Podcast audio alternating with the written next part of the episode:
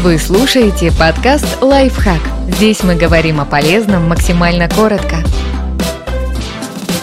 Что такое апостиль и зачем он нужен? Без специального штампа на официальных документах точно не обойтись, если вы собираетесь переехать в другую страну. Апостиль – это форма подтверждения, что некий документ законный и действующий, а не просто бумажка. Проще всего понять, что это и как работает на примере. В разных странах документы, которые выдаются на ребенка, выглядят по-разному. Если приехать в другое государство с российским свидетельством о рождении, у местных чиновников могут возникнуть вопросы. Это вообще легальный документ? А у вас в стране правда такие выдают или вы его распечатали на цветном принтере? Но бумагу можно апостилировать, то есть поставить на нее стандартизированный штамп, котором официальное ведомство укажет «да, это легальный документ, мы такие и выдаем». Тогда чиновник за границей уже воспримет бумагу всерьез. Правда, есть нюанс. Апостелированные документы признают не во всех странах, а только в тех, которые присоединились к Гаагской конвенции. Апостильный штамп не имеет срока годности, а потому это одноразовое мероприятие. При этом важно понимать, хотя апостиль и ставится бессрочно, сам документ, на который он нанесен, может потерять юридическую значимость. Например, если апостилировать свидетельство о браке и развестись, то потребуется апостилировать уже свидетельство о разводе.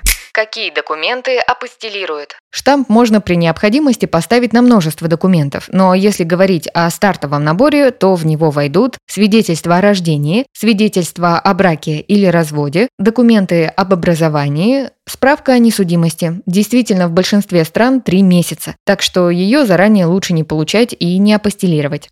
Где поставить апостиль? Единого места, где можно было бы поставить штамп, нет. Обращаться нужно в ведомство, которое выдавало документ. Апостили на самые распространенные документы ставят, например, в ЗАГСе, в Департаменте образования и науки и в органах МВД. Принцип в целом прост. Какое ведомство выдало документ, то его и апостилирует. Если речь идет о других бумагах, например, о нотариально заверенном переводе, то обращаться нужно в территориальный орган Минюста. Процедура эта не бесплатная. За проставление апостиля на любой документ необходимо внести госпошлину. Подписывайтесь на подкаст «Лайфхак» на всех удобных платформах. Ставьте ему лайки и звездочки. Оставляйте комментарии. Услышимся!